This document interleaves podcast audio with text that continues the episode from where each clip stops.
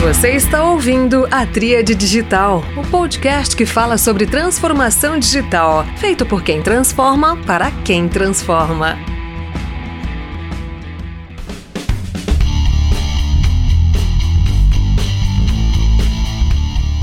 Olá pessoal, este é mais um episódio da Tríade Digital, o podcast feito por quem transforma para quem transforma. Hoje o meu convidado é um cara especial, afinal de contas é meu companheiro em jornada de transformação digital na Funcional Health Tech. Nesse sentido, seja muito bem-vindo, Ricardo Ramos. Opa, Brunaca, obrigado pelo convite. Eu que já te escutava aí nos podcasts, tive a, a, grande honra de trabalhar do teu lado agora nos últimos meses. E estar tá aqui nesse convite, te confesso que foi uma, uma agradável surpresa. Lógico, fico um pouco nervoso porque pô, é mais fácil escutar do que estar tá aqui contigo, né? Mas vamos lá, encarei o desafio e, e vamos trocar figurinha, que essa é a parte mais legal do processo.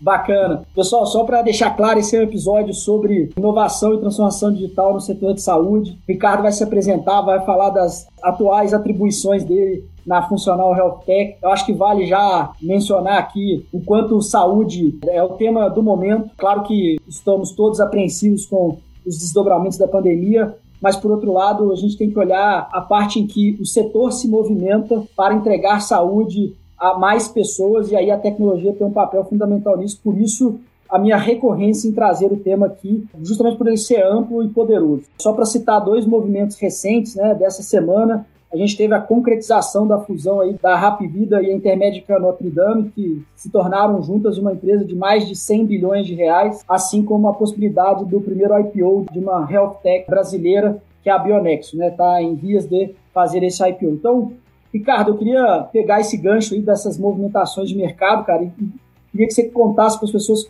qual é a sua atribuição no momento, cara. Você tem uma história na Funcional, já fez um bocado de coisa, criou uma série de negócios lá, linhas de negócio. Queria que você falasse a sua atribuição atual. A Funcional é uma empresa de 22 anos, é uma empresa que vem se reinventando ao longo desses 22 anos e como tudo no nosso mundo ela vem acelerando demais a implantação de tecnologias no seu dia a dia, principalmente nos últimos, eu diria, seis ou sete anos. E por acaso ou não, é o tempo que eu estou na Funcional. Atualmente a Funcional tem algumas verticais de negócio muito é, claras e específicas. Ela nasceu no modelo de PBM clássico, né, benefício medicamento. Depois ela se reinventou e aproveitou todo o networking de farmácias e PDVs, né, mais de 40 mil hoje pontos de venda conectados com os nossos autorizadores, uh, e virou uma operação one-stop shop para a indústria farmacêutica garantir aqueles programas de desconto, né, de compliance medicamentoso, para garantir que o desconto da fábrica chegue até uh, o consumidor final. A gente tem outras frentes como o programa de esporte paciente, que também é voltado aí não só para o varejo, mas principalmente para medicamentos tipo specialties, né, o, não retail, como é chamado. E a gente também tem uma unidade voltada para Health Analytics, um pouco mais recente. E essa unidade ela tem uma grande, um grande objetivo de, de fato, entregar é, improvements voltados para a parte de Big Data, Health Analytics. Eu estou falando de Machine Learning, inteligência artificial para rodar, é, na análise descritiva, preditiva, e prescritiva, né? Como a gente divide as, as entregas. Então, hoje, a, a minha função lá é é o Red, né, eu sou diretor da parte de produtos e inovação. E dentro dessa é, evolução que eu acabei de comentar para você, a gente resolveu aí se provocar, apesar de a gente estar tá em um Kager de crescimento bastante razoável para o nosso mercado, a gente se provocou é, em um projeto bastante audacioso e para isso eu estou com a incumbência aí com toda a empresa e você é um grande parceiro nesse processo de buscar inovações transformadoras no nosso negócio. É, não, na verdade, inovações que se somam, que são improvements, né, melhorias de, de produtos existentes, mas realmente produtos que sejam transformadores. Então, o desafio é grande da empresa inteira. Isso não é a minha meta, o meu objetivo. Na verdade, eu sou né, um grande player dentro desse processo todo da empresa, você sabe muito bem disso. É, é, um desafio da companhia como um todo, da unidade, de um grande squad, né, que hoje tem 500 pessoas, 520 pessoas. Um resumo aí das minhas atribuições nessa sua fala acho que já ficou evidente assim que saúde é um setor muito amplo, né? Então aqui a funcional atua em algumas frentes como varejo farmacêutico, indústria farmacêutica, caminhando um pouco para a saúde suplementar, claro o uso de dados aí aplicado aí realmente para todas essas subdivisões aí dentro da área de saúde. Né? Então, para quem está nos ouvindo aqui, que já assistiu episódios anteriores em que eu falei com pessoas de operadoras de plano de saúde, corretoras, e eu estou trazendo agora uma perspectiva da indústria farmacêutica, do varejo farmacêutico, através do Ricardo aqui, como responsável pela área de produtos e inovação de uma empresa de tecnologia para a saúde. Então, acho que é uma, a gente está olhando o setor por uma perspectiva bem diferente. Dentro dessa linha de operadoras e corretoras, a gente tem hoje, é, são 7 milhões de vidas da ANS hoje passam lá pelas nossas stores de dados, né? Então a gente atende hoje 110 clientes que são operadoras de plano de saúde. Então é, esse também é o nosso universo, o desafio também é amplo aí nessa linha e isso não para, é um processo que é, é contínuo. Excelente, Ricardo, bom ponto. Só para ter uma, uma ideia da importância desses 7 milhões de vidas, né? Eu, eu falei no início sobre a Intermédica, Notre Dame e a Rapvida, acho que elas somadas superam esse número sim, mas os 7 milhões nos colocariam enquanto uma gestora de dados de saúde suplementar ali, entre o top 3 ali de operadoras de planos eh, médicos. Né? Então a gente, obviamente, tem essa grande empresa que se formou agora, resultado de dois outros titãs que se fundiram, mas a funcional enquanto gestora de dados e não como operadora diretamente, é muito no paralelo ali do Airbnb, né, que tem o maior número de quartos sem ter nenhum deles. Cara, e assim, Sabendo que você é um conhecedor do setor de saúde, cara, e eu só citei dois dos movimentos, né? Assim, eu queria que você desse um panorama, cara, para quem é profissional de tecnologia, profissional de produtos, que está considerando um movimento de carreira agora, que olha para as oportunidades do mercado e vê o setor de saúde em ebulição. Conta um pouco do que é esse panorama aí do setor de saúde atualmente, cara, as health techs, todos esses movimentos aí, cara. Não, legal, acho que é uma pergunta bastante interessante, porque depois de das fintechs, né? E toda a indústria de educação está indo também para essa linha de tecnologia e você tem um background nessa parte, né? Você veio daí, inclusive, né? As health techs agora, elas caíram na graça do mercado, né? A gente vive isso há muito tempo. Os desafios do mercado são desafios que a gente conhece, estuda ao longo de muito tempo, diria que mais de 20 anos, né? Que é tempo que eu milito aí na parte de gestão de saúde, eu sou cirurgião de formação, mas eu milito na parte de gestão há mais de 20 anos, mas muita coisa vem se transformando. Primeiro, as grandes mudanças é de assistência, um modelo europeu, muito preocupado com a atenção primária, onde o governo ali provê uma série de... financia, na verdade, toda a atenção do cidadão, de uma maneira geral, e o modelo americano, o modelo mais hospitalocêntrico, né, um modelo onde o financiamento ele é mais privado. E a gente, aqui no Brasil, a gente acabou se aproximando mais do modelo americano né, por uma questão cultural, de negócio, enfim, acabou se, se aproximando.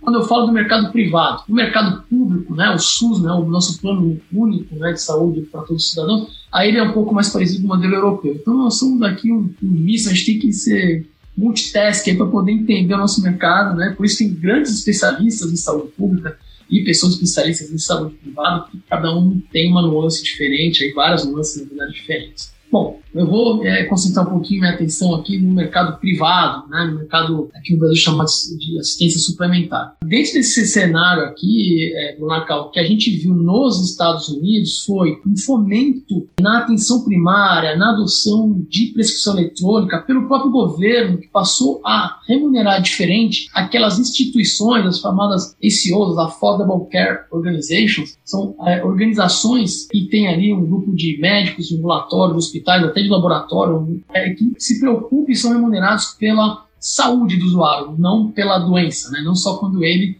adoece vai procurar o teu pronto-socorro, o teu hospital. Então, esse fomento de uma maneira financeira, no caso, de você de fato fazer medicina de uma maneira diferente, isso gerou um abrir de olhos para o mercado como um todo. Porque, se você lembrar do que eu acabei de falar, essa maneira de fazer atenção primária, de você conseguir cuidar da pessoa de maneira preventiva, ou mesmo antes que ele chegar ao hospital terciário, é de muita alta complexidade, é um modelo parecido com o modelo europeu.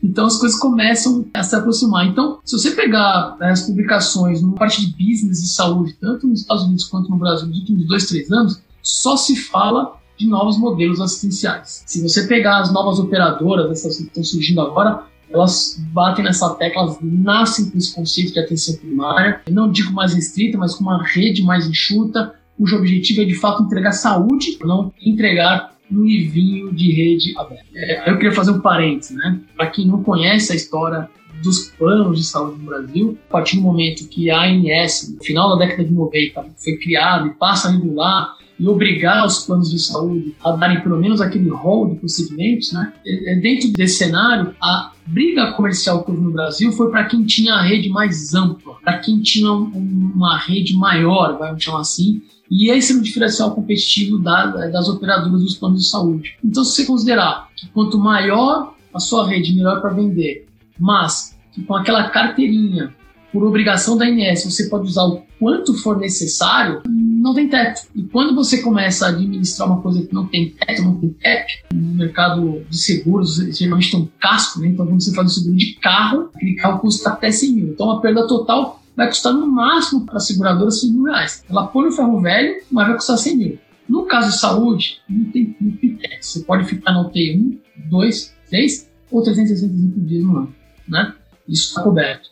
Então, é, essa combinação regulatória versus essa briga comercial com uma amplitude cada vez maior nos levou aqui, especificamente no Brasil, a uma condição de uma, não vou falar que insolvência, mas um desequilíbrio financeiro que todos os anos tem que ser corrigido com aqueles com os famosos reajustes do plano de saúde. Claro que estou aqui reduzindo bem o tamanho da encrenca, porque é heterogêneo, né? Mas eu acho que é dentro desse é, universo, onde a gente vê essa dificuldade toda de equilíbrio financeiro e essas novas formas de assistência acontecendo. Bom, qual que então é a oportunidade aqui, Bruno? Absolutamente toda a tecnologia que vem em paralelo crescendo, e aí vamos falar de Big Data, passando por blockchain, passando por é, ferramentas de gestão individuais de risco, passando por identificação precoce de, de fraude dentro da operadora, conciliação de fatura entre o que é regulado e o autônomo. É um universo de possibilidades. A dúvida é como priorizar tudo isso. Então, eu diria que para o profissional de tecnologia, para o profissional de economia e administração,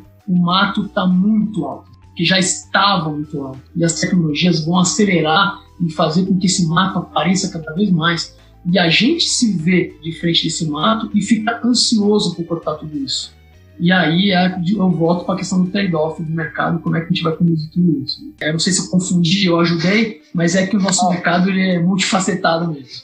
Cara, muito bom. Acho que todas as pessoas, seja através das empresas que estão vinculadas ou quando buscam um plano individual, para aquelas que ainda conseguem fazê-lo, sabem do que você está falando do ponto de vista financeiro, o quanto é caro a saúde suplementar, o plano de saúde, os desafios dos reajustes anuais. E aí você falou, ao mesmo tempo tem uma saída via atenção primária, tirando ali, coordenando, tentando organizar o acesso a esse sistema de saúde para sair da ideia de ir para o hospital, né, como primeira medida ou sair fazendo os exames com os especialistas. Então, tudo que for tecnologia para ajudar a melhorar essa relação de, de uso, né, do uso dos serviços, é muito boa.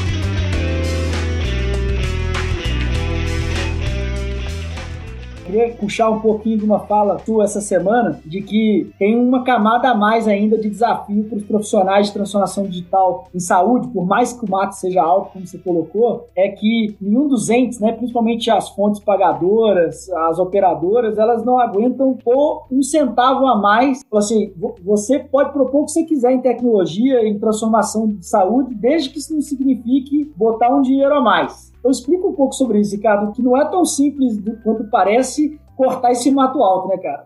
Exatamente. Aí, aí se fosse fácil, né, Bruno? A gente nem estava aqui, estava tranquilo, estava andando de braçada. Realmente os desafios são muito grandes. Eu acho que Porter fala muito isso, né? Acho que a gente passou durante muito tempo na saúde uma competição soma zero e a gente vem assistindo uma inflação médica sempre três, quatro vezes acima da, da inflação da macroeconomia. E isso vai esgarçando, esgarçando, num nível que hoje realmente não tem mais um real para pagar uma transformação digital. A transformação digital ela tem que gerar dentro dessa organização, desse mar de oportunidades que eu falei, tem que gerar dois para dar um saving para a operadora ou para o RH, no final da conta pagadora, né, 70% dos planos empresariais, é, ou para o RH esse um real e um para te remunerar. Não adianta você achar que vai fazer esse um real é, sair do bolso de mais alguém, porque ninguém mais aguenta pagar. Né? Então, é isso realmente para quem estiver entrando no universo dos negócios em saúde, desde a gestão do crônico, né? Eu já uma assim, uma operação de gestão de crônicos em 2005 até 2009, ainda cabia naquele momento, ah, tinha algum espaço para se pagar pelo serviço. Hoje, não tem mais espaço. É como se a empresa tivesse que primeiro se provar que vai dar retorno para depois ser remunerado. E essa é uma demanda que vem cada vez mais gritando. E tecnologia não é diferente. É, e aí vem aquela história, né? Mas quem vai ser o primeiro a botar tudo isso para rodar? Então, aí tem um, um quê de inovação, tem um quê de arroz, tem um da cultura empresarial você está instalado. E quando você fala de, de um profissional, né? De, de vocação um profissional dentro dessa realidade, você tem que entender onde você está colocando seu pé, né? Onde você vai botar, né, investir a tua energia, porque não dá hoje com a tecnologia batendo na tua porta de todas as maneiras possíveis, não dá para você ignorar o fato e ficar aqui numa empresinha que está pensando old school, né? Modelo old school. Então, ou não, né? Você se conforta com o school e vai para lá então. Aqui fora o bicho tá pegando ter essas duas frentes aí para pensar. Perfeito, Ricardo. Isso é importante não só para a saúde, mas vários setores em que os agentes né, de transformação digital, as próprias empresas ou os fornecedores de tecnologia, tem aqueles modelos em que você cobra um valor mensal por vida, né? um valor mensal na educação, um valor mensal por estudante, ou um valor mensal por paciente, no caso da saúde e não cabe mais nem um centavo nessa conta, porque obviamente você vai interferir nas margens, então você realmente tem que encontrar um modelo de negócio, e aí vem a sutileza da transformação digital, que é assim, cara, não é só botar mais tecnologia, acho que a, medicina é uma, uma área de tecnologia você vai acrescendo tecnologia nela, você não substitui, você acresce tecnologia. Então, como é que sai desse modelo? E aí, cara, sabendo que você é uma pessoa de produtos, né, que você elenca suas hipóteses e a coisa toda. Como é que você está navegando isso daí, cara? Me conta um pouco sobre suas principais apostas. Obviamente que nada confidencial, nada que não possa ser dividido com o público, mas grandes áreas, assim, para até destravar, né? Assim, se alguém estiver nos, nos escutando aqui é de produtos, eu tenho uma audiência que em parte é tecnologia, em parte são é, pessoas que giram no entorno de tecnologia interessados em transformação digital. Como é que é essa parte de produtos em saúde? No nosso caso especificamente, né, Brunaca, a gente fala com pessoas muito distintas, né? A cadeia quase inteira de saúde a gente é, de alguma maneira encosta neles. Então, a primeira coisa que me preocupa é não me perder, porque o mar de oportunidades, né, de dores, portanto de oportunidades, ele é muito grande. Então, acho que a primeira coisa é você ter uma bússola na sua mão, né, como se você tivesse realmente um mar ali no teu barco, né, na tua equipe, os teus squads, montando os teus squads, e aquela história da estratégia, né, se você não sabe para onde você que aí qualquer lugar serve, né? Então acho que a primeira coisa é você de fato ter uma bússola na mão. A segunda coisa é você ter clareza que dentro da estratégia de inovação de produtos, é, obrigatoriamente você vai ter trade-off, vai abrir mão de caminhos, né? Então se você quiser ir por norte, você vai abrir mão do leste, do sul, do oeste, não tem jeito. Putz, mas lá no sul tem uma coisa mais é, mas você vai ter que fazer escolhas. Mas para isso você tem que saber quais são os pontos cardinais. Né? E, e, saúde hoje, você tem algumas frentes e você tem minimamente escolher uma, uma dessas frentes para atuar. E aí eu vou falar, vai, dentro do ambiente de Health Analytics, tá? Para a gente fechar aqui um pouco também, porque são alguns mundos diferentes que tem várias bússolas, mas dentro de Health Analytics eu separaria a gente aqui em três grandes possibilidades, três grandes frentes, tá? Que estão acontecendo no momento. Então, é, são tecnologias que empoderam o usuário e o Covid veio para acelerar isso. E eu estou falando de devices médicos que, dentro da casa do usuário, fazem diagnóstico, tratam, fazem chat com o médico, já colhe no laboratório, já manda direto. Tem um mundo de coisa acontecendo aí. Você está empoderando o usuário em relação à sua saúde na casa dele. Outra frente é a contribuir com o médico na tomada de decisão clínica. Isso já era uma frente que já vinha sendo desenvolvida e tem uma série de empresas dentro dessa linha, principalmente aquelas americanas é, que têm como background grandes softwares hospitalares, que tem um volume de dados bastante grande.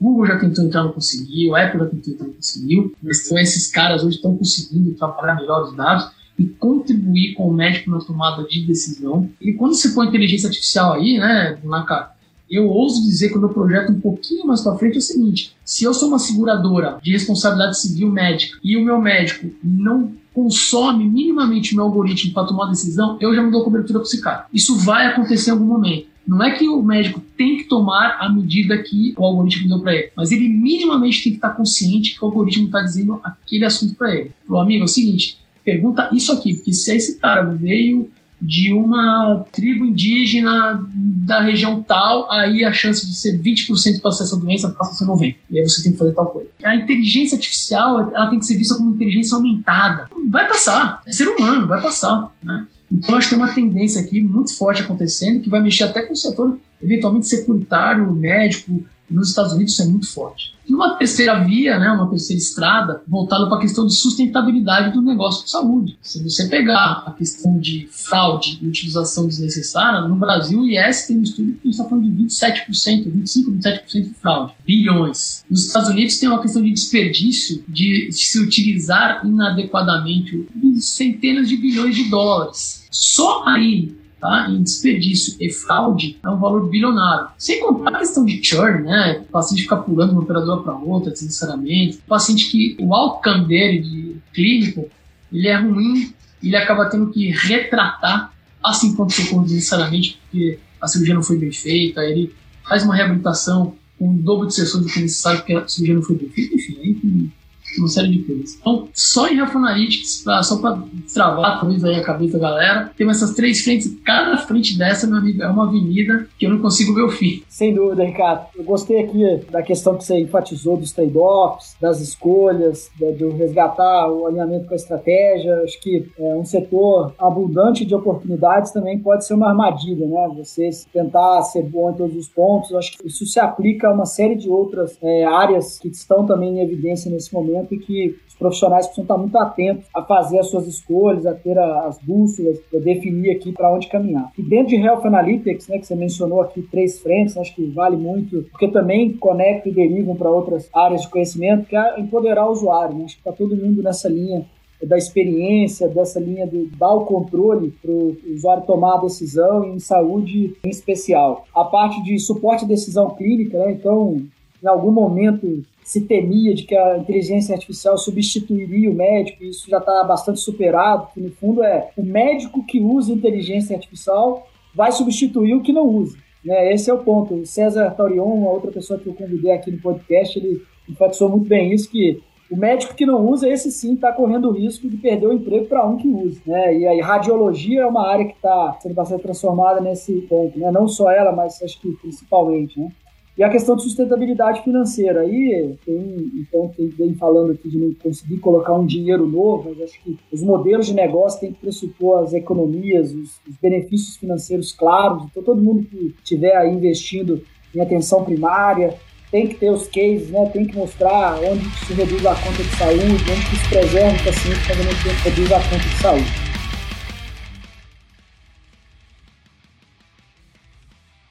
E aí, cara, assim, é, mantendo aqui a veia da questão de produtos, cara, e você em algum momento da sua fala mencionou muito rapidamente o seu histórico empreendedor também, né? Diretamente, né? Eu gosto muito de balancear aqui o CNPJ e o CPF, cara. Então a gente foi falando aqui do CNPJ, falou da funcional, falou do setor de saúde da maneira geral. Agora eu queria conectar o CNPJ com o CPF do Ricardo, que você falasse um pouco do seu histórico empreendedor e depois na sequência como é que isso te ajuda na questão de produtos. Não, legal. É, é, eu sou médico de formação, né, me formei em 97, fiz cirurgia geral aí de especialidade, mas operei muito pouco tempo, acabei trabalhando com home care e em 2005 fundei uma empresa de gestão de pacientes crônicos. Essa empresa fundou uma corretora, chegamos a ter 300 funcionários na época, a operação cresceu muito rápido e em 2009 essa operação foi vendida para a Qualicorp e como executivo da Qualicorp, como diretor técnico, vivi o IPO da, da empresa na época, follow-on lá com a e tal. E saí tive a oportunidade de fazer um ano sabático, que é, enfim, é um outro capítulo aí bastante interessante. Putz, sempre falo quem tiver oportunidade, é um baita privilégio, mas foi muito importante na minha vida. E tô na funcional de, depois disso, desse um ano, vim para funcional, tô aqui há seis anos. Eu não sou executivo, né? Eu sou empreendedor. Especificamente aqui na funcional, a liberdade que eu tenho na funcional é uma liberdade empreendedora, né? Eu não conseguiria estar aqui durante seis anos se não fosse assim. Então, isso tem contribuído demais para mim, com a minha produtividade, porque assim é da maneira como eu melhor produzo. E legal para a empresa que soube identificar isso e me dar esse espaço. Então, realmente foi ali um caixa muito é, interessante. Eu agradeço todos os dias, né? Eu acho que nem todo mundo tem é, esse privilégio, né, de putz, realmente se encaixar na empresa. Nem todo dia são flores, né?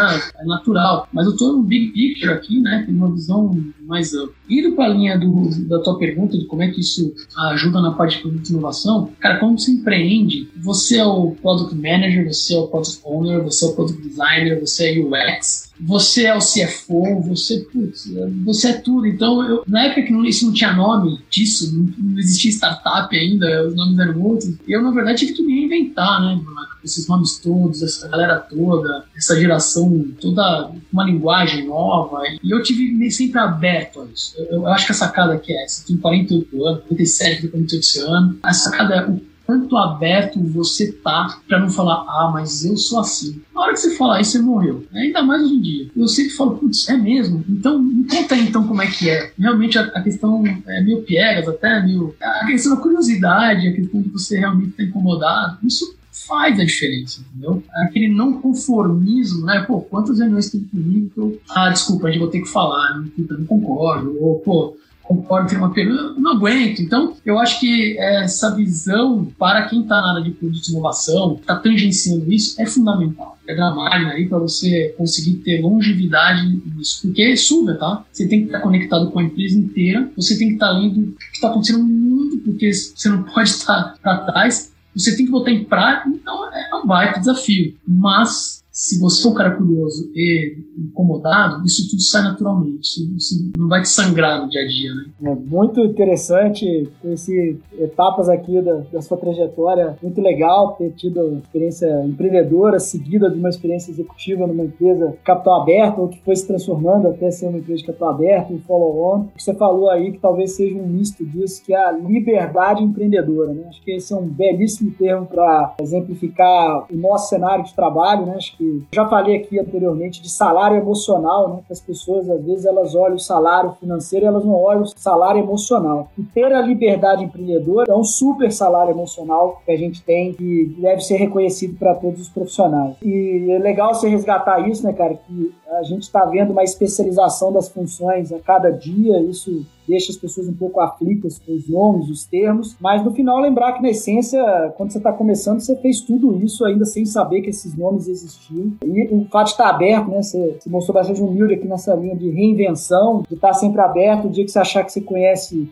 acabou. Eu sofro da, mesma da mesma ansiedade, cara, de estar atualizado, de buscar referência, de checar se eu estou no caminho certo. E a minha última empreitada, além da trilha digital, que é uma maneira de conversar, de falar e exercitar no CPF, que eu faço em CNPJ, eu me meti a fazer um mestrado, cara. Então, assim, Estou aí falando de transformação digital, deixa eu ver se essa coisa tem fundamento, se isso não é um modismo, se eu não estou indo pela onda aqui, deixa eu ver se isso tem lastro ou não tem que é o mesmo inconformismo que você falou, cara. Eu adorei aí o mestrado para mim é o inconformismo. Colocar em prática, né, cara? Não, fantástico. Procurar saber para costar, né? Então você vê, você sabe que eu já pensei na pós-graduação algumas vezes e não, não é hora, um pouco mais para frente, um pouco mais para frente, porque é difícil.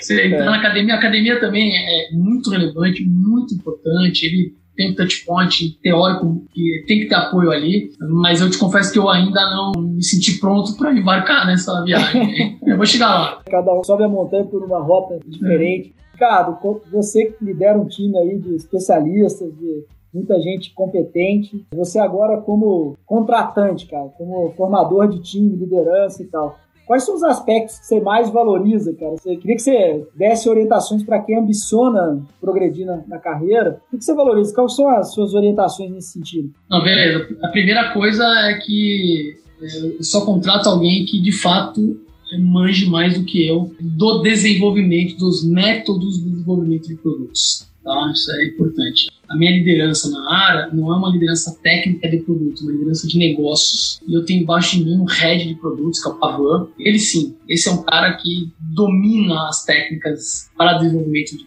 de produtos. Então, a primeira coisa é você, depende, lógico, né, do nível hierárquico que a gente está falando, mas se você tiver uma posição de liderança, cara, contrate alguém absolutamente melhor do que você naquela posição que você quer. Então, se você está precisando de um product designer, cara, tem que ser muito melhor que você, pode ser um pouco melhor. Senão não contrata, entendeu? Você tem que ter cara bom que te empurre. Esse é o primeiro ponto para quem é líder. É, a segunda coisa para quem não é líder, mas está se formando, método.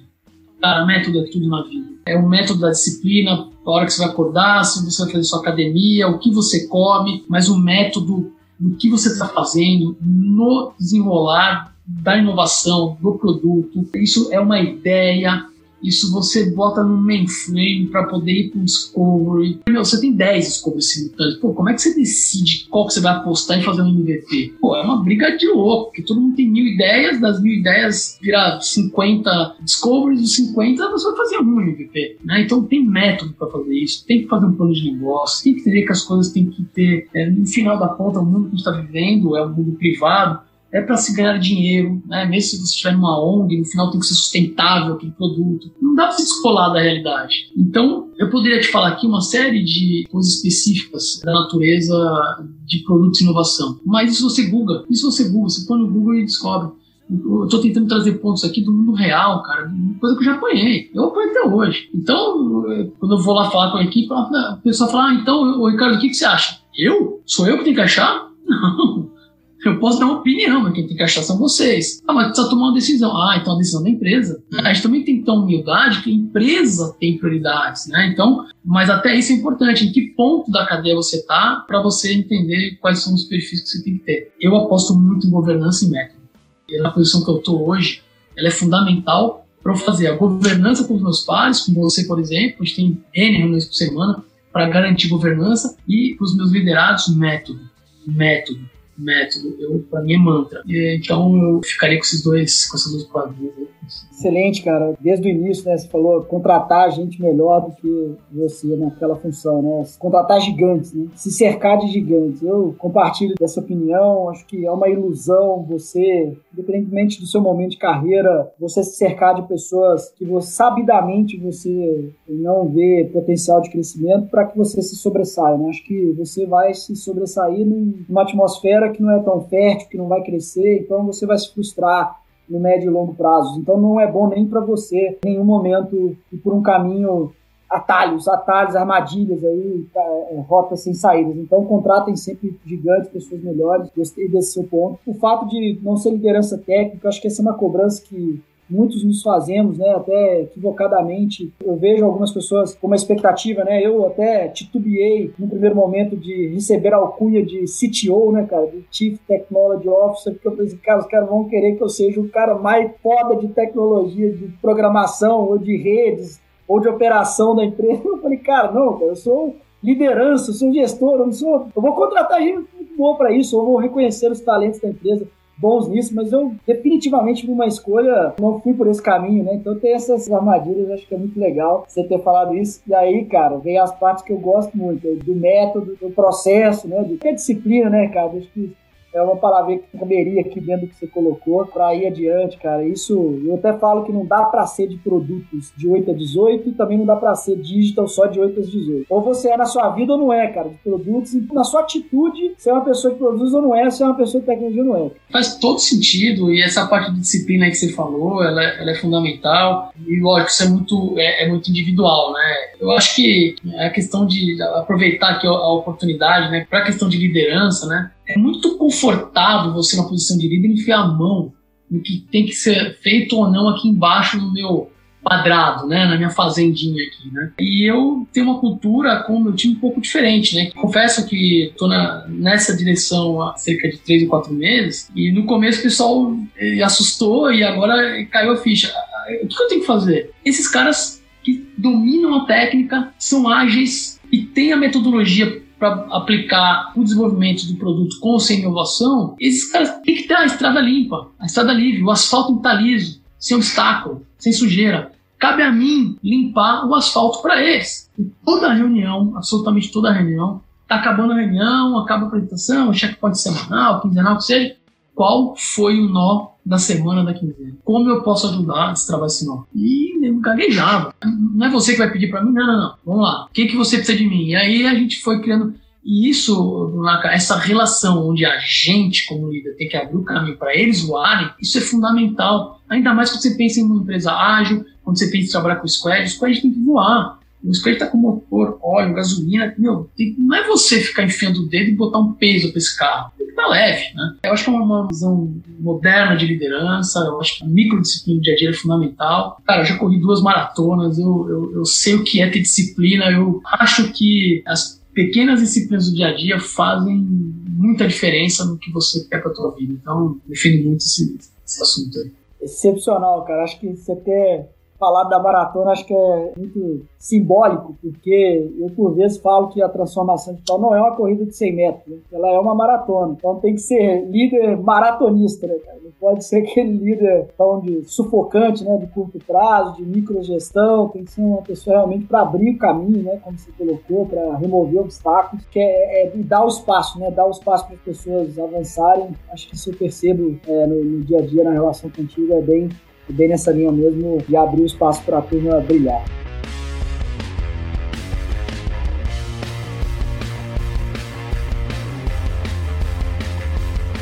Ricardo, o tempo tá voando aqui, cara. Queria aproveitar os 15 minutos finais aqui, o tempo final aqui, para te pedir algumas dicas, cara. Sei que você é um ávido consumidor de conteúdo, livros. Confesso que tentei ler aquele Deep Medicine. Comecei a ler aquele negócio difícil pra caramba.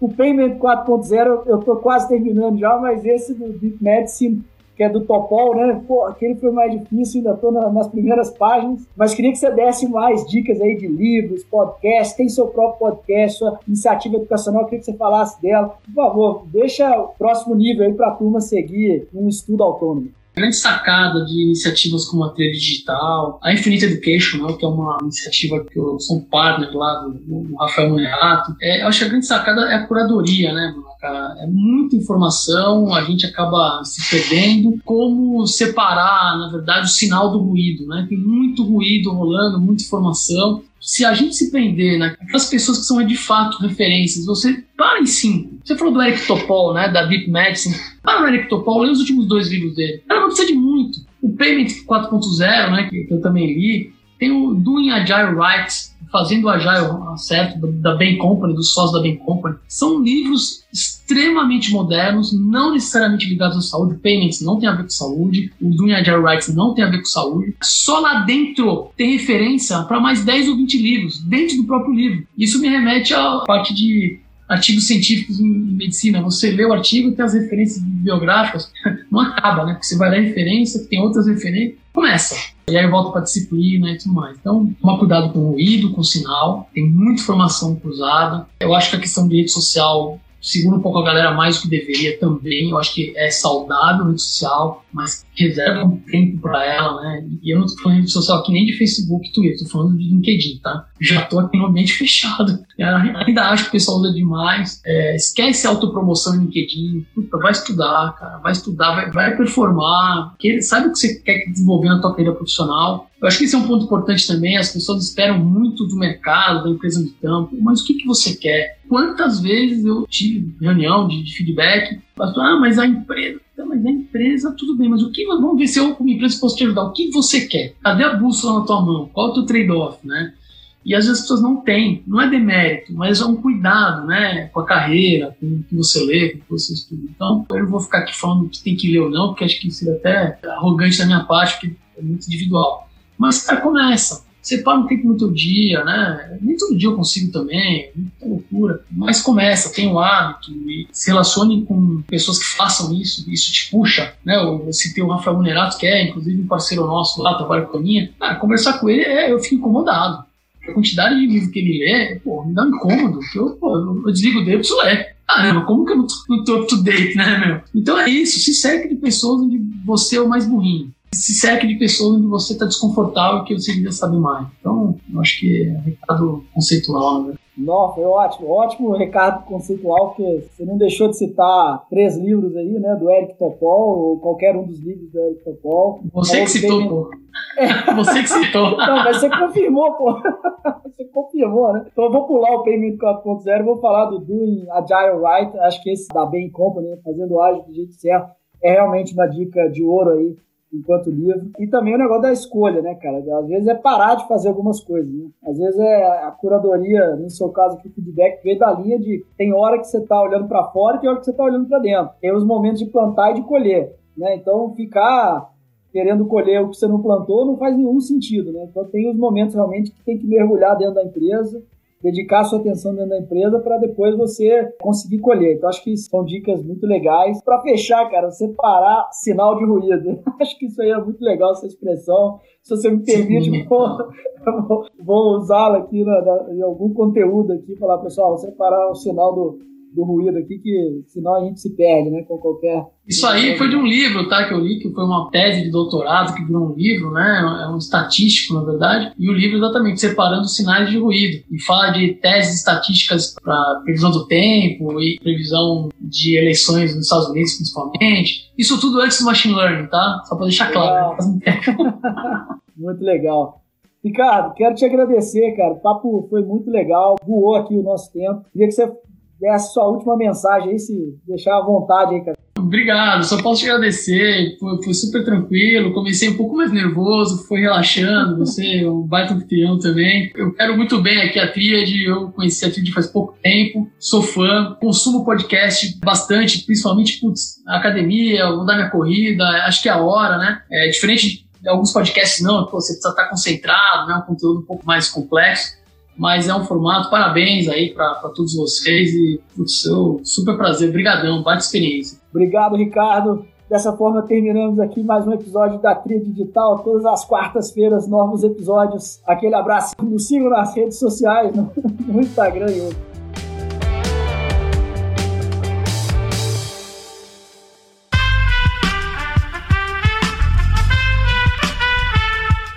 Podcast foi editado por Aerolitos Edição Inteligente.